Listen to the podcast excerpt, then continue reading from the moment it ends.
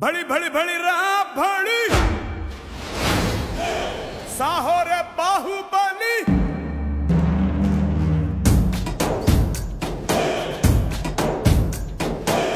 भली भली भली रहा भली साहो रे बाहुबली जय हारदिनी के पट्टाली पट्टाली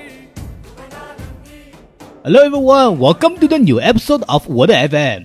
好，欢迎收听新的一集什么电台，我是孔老师。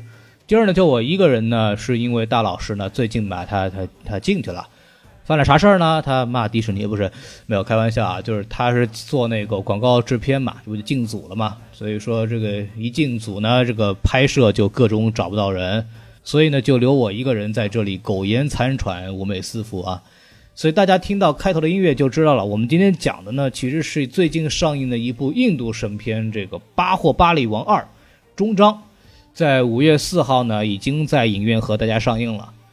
一提这个印度电影啊，我们能想到近些年出现的一系列偏现实主义的作品，比方说是《三傻大闹好莱坞》啊，《摔跤吧，爸爸》、《起跑线》、《那里个神呀》、《神秘巨星》，这些个都是反映印度现代社会的作品。比方说教育问题、家暴、宗教等等等等等等。因为同为发展中国家的大国呢，像我们中国观众呢，往往也能从这些电影中找到自己的共鸣。像这个《摔跤吧，爸爸》《三傻》这样的片子，在这个一晚上营销号推两百部你不得不看的十部电影的时代，都可以说得上是神作了。但我们今天说的这个《巴霍巴利王》就不一样啊，对我来说呢，它根本谈不上什么神作，更准确的描述呢，它是一部神片。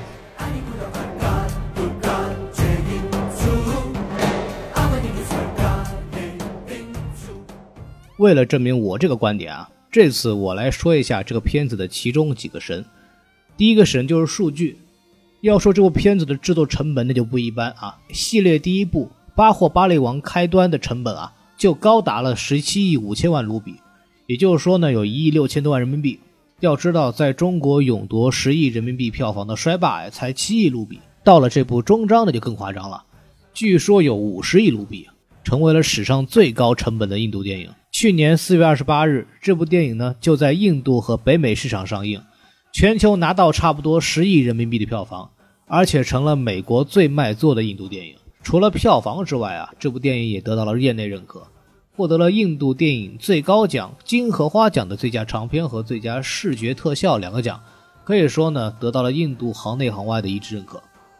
这片的第二个神呢就是这个神剧情，按说这票房这么恐怖的电影啊。所以说，这个和《战狼二》和一些什么《前任三》这样的优秀的作品比起来，就就我们就不知道高哪儿去了。所以说，我想呢，这部电影呢应该差不到哪儿，是吧？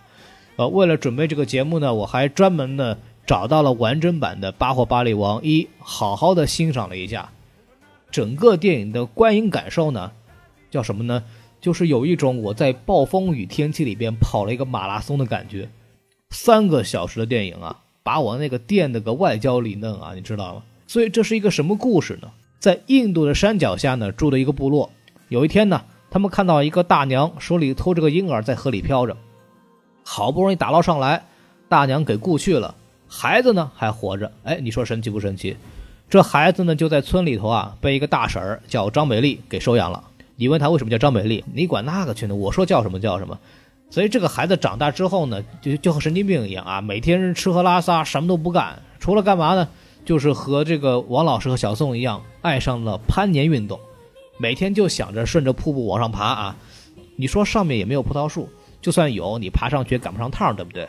但是他不管啊，哎，这次我都 climb，就就爬呗。急得他妈张美丽是着急又上火呀！我这孩子疯了吧？天天就上山，所以呢，他就请村里头那个有一个半仙啊，叫西多。就是算啊，西多半仙大家就知道就得装逼，对不对？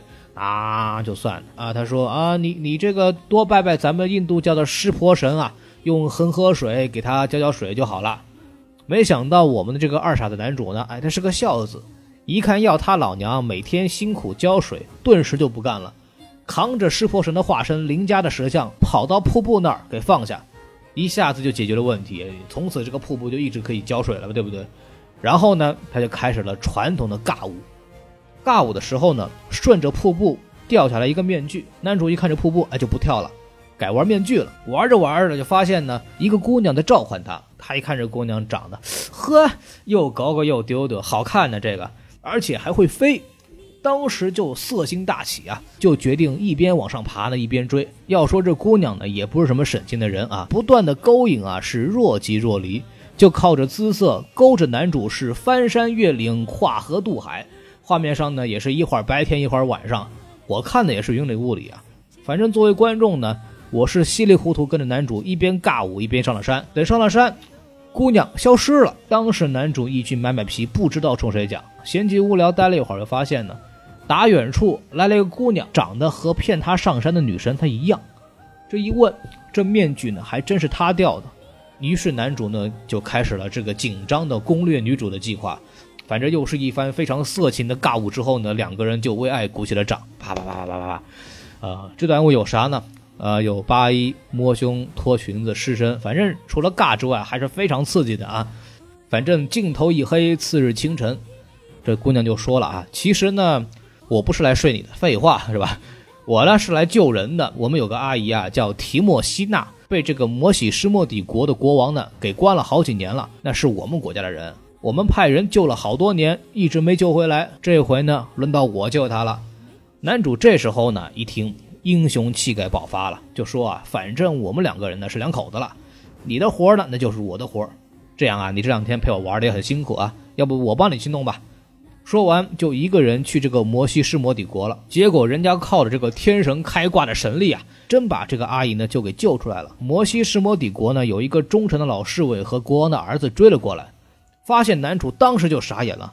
哎我去，这不是巴霍巴利吗？男主听到也一脸懵逼啊，这巴霍巴利他是谁啊？我怎么不知道？而且我为啥看到这个阿姨就？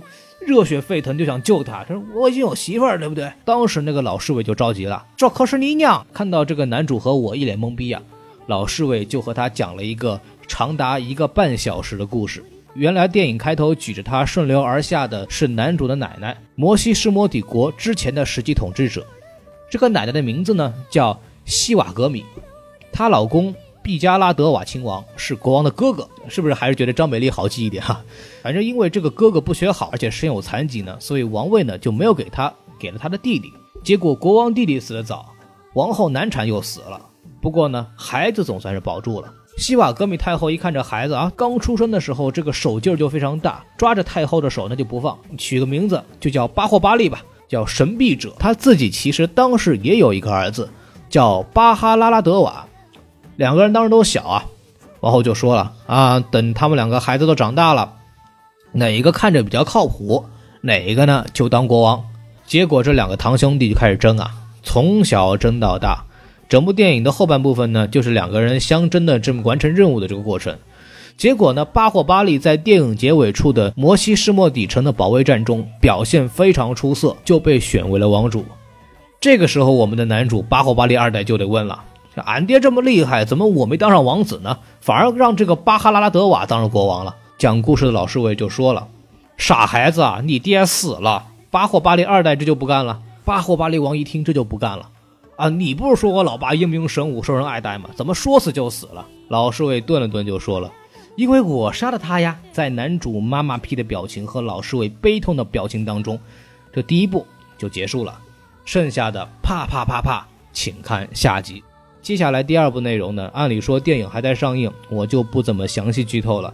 但是想必这个时候大家应该也猜到了，接下来肯定就是什么小巴霍巴利复仇去了，杀死了自己的大伯，夺了王位，等等等等等。很多人看完都说了，这不就是狮子王吗？啊，这不就是黑豹吗？没错，整个上下两边的故事讲的就是神话的经典母题《王子复仇记》的印度版啊，一点儿都不新鲜。刚才听我的复述，大家也能感觉出来。这部电影的浮夸程度和尬舞一点不逊色任何一部印度电影，特别是一对男女靠舞蹈解决为啥相爱这一点啊，真的是非常印度。整个电影的影像风格呢，也是典型的 MV 拍摄方式，大特写加升格镜头的反复运用，把印度式浮夸展现的淋漓尽致。特别是里头男主的所有特写，都有一种洗发水广告的感觉啊，从来都是自带微风拂面的特效。再加上转场动画和远景，那明显的一块钱特效，我可以先给大家打个预防针。一般的观众观看的时候呢，确实是需要一些时间来适应的。但就这么一部剧情简单、人物浮夸、制作也难说、国际一流的作品，为什么会成为印度的现象级影片呢？我又为什么看到外交理论之后，仍然会和大家说啊，可以去看一下？这就要说到这部电影的第三个神了，那就是神话。其实稍微了解这部电影背景的观众都知道，这部电影的浮夸有背后非常坚实的基础，那就是神话。准确的说，这部电影呢，其实是一部古印度神话故事片。看电影的时候，大家会注意到啊，电影里有大量的印度宗教和历史传说的元素。那就比方说这个巴霍巴利王这个标题，虽然影片中巴霍巴利王的故事纯属编剧自己创作的，但是巴霍巴利这个人呢，在传说中确有其人。他是印度古老宗教耆那教初祖圣者蒂阿迪那他祖师之子。他年轻的时候呢，和兄长婆罗多争夺王位。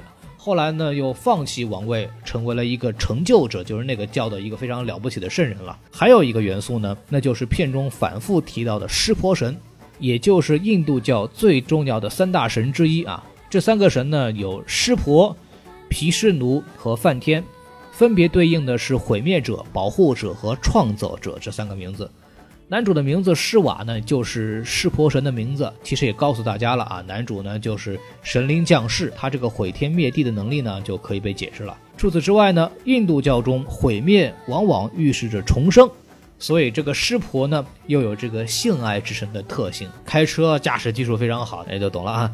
而我们之前在电影里边说过，这个男主扔在瀑布下面淋水的这个石像呢，就是湿婆神的化身林伽啊，就是那个凸起的棒状物啊。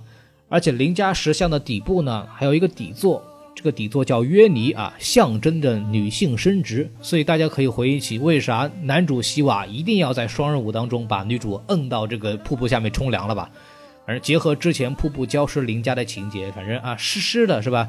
所以这段舞其实有很强的文化的性暗示在里头的。而且跳舞的镜头里边还有一个瀑布冲刷洗瓦额头的镜头啊。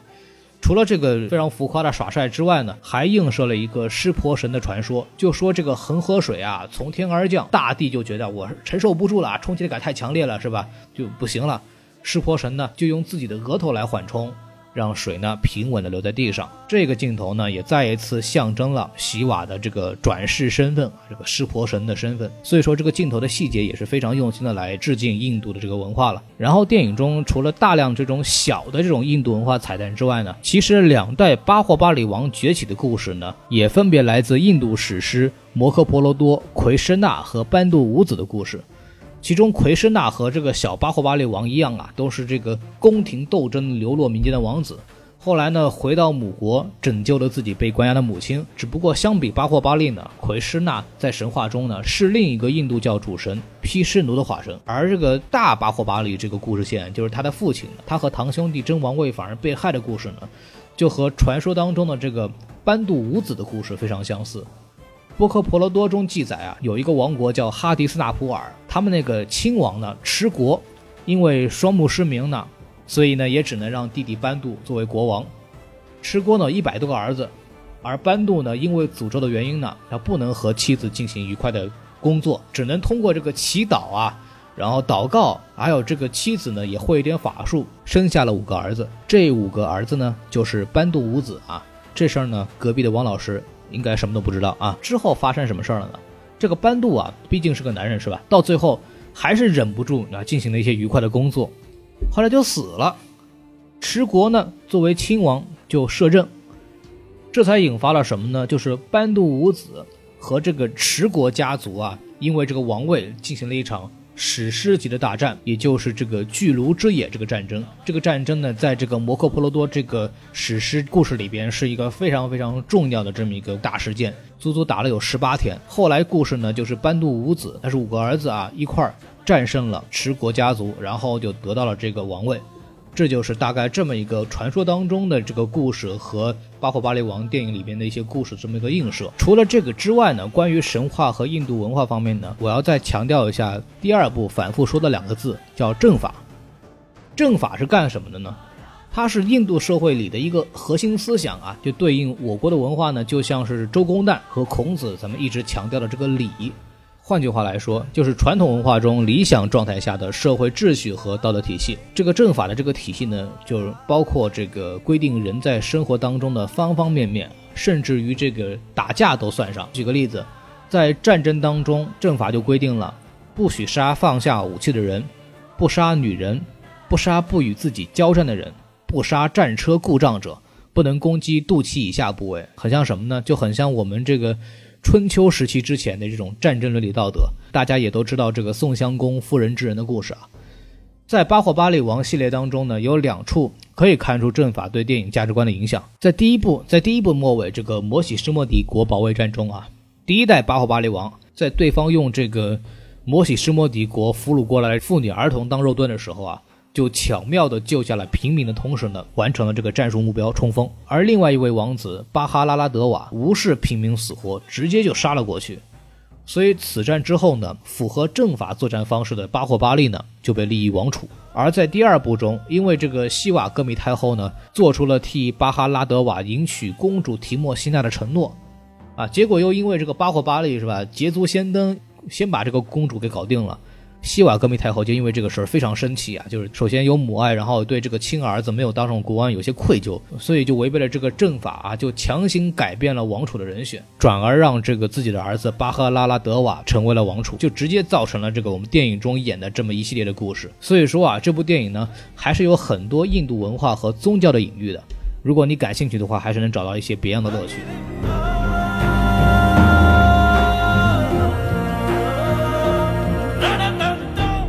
说完神话，我们再聊聊电影的另外一个神啊，就是这个脑洞。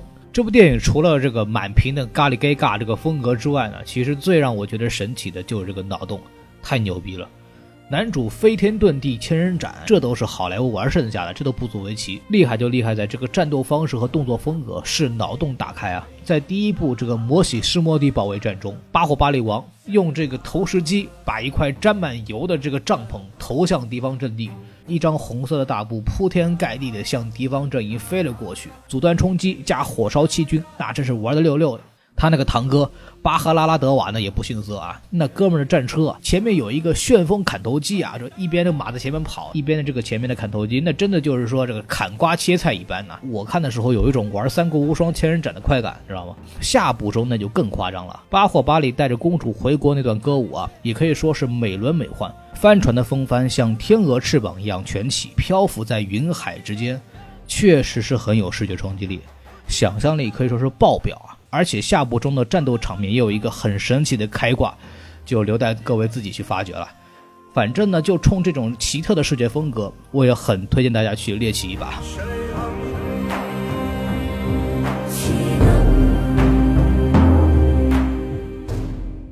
节目的最后呢？我想最后聊一聊一个大家比较陌生的名词，叫托莱乌。大家提到印度电影呢，一般都会提到这个宝莱坞。近些年在国际上出名的呢，也都是一些宝莱坞作品。好像宝莱坞啊，就像是印度电影代名词了。其实不是啊，宝莱坞呢，那只是北印度印地语电影圈的称谓。因为印度的种族众多，语言种类呢也很多。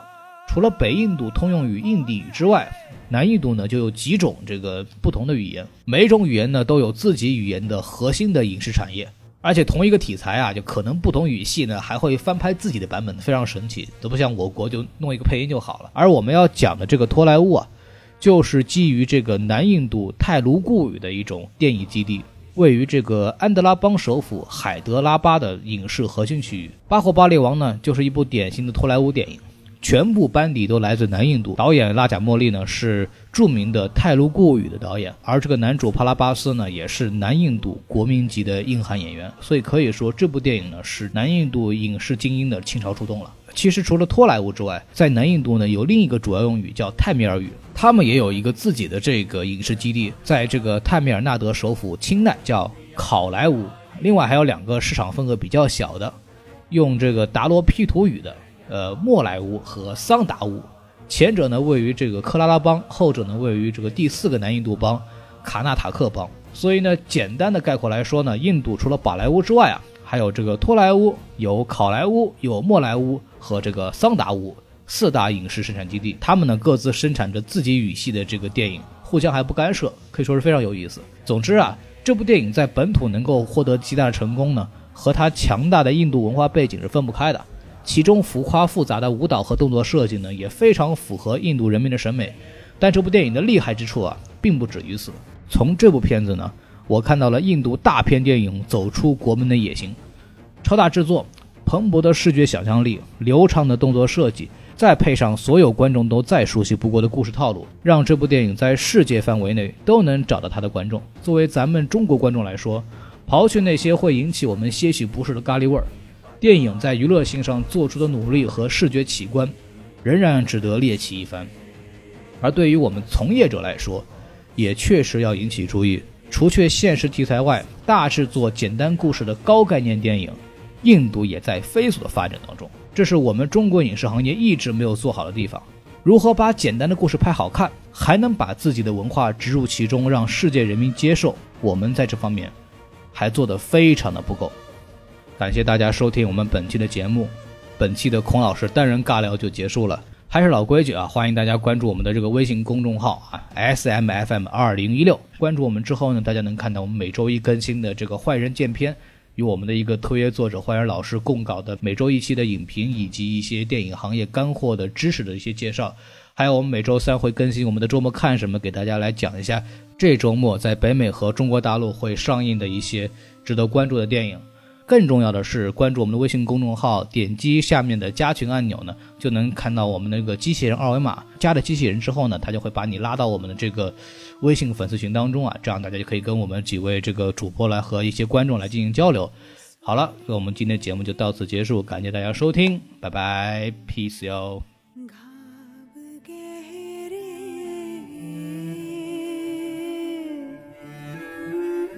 हर धारा मिले के चली जीव नदी।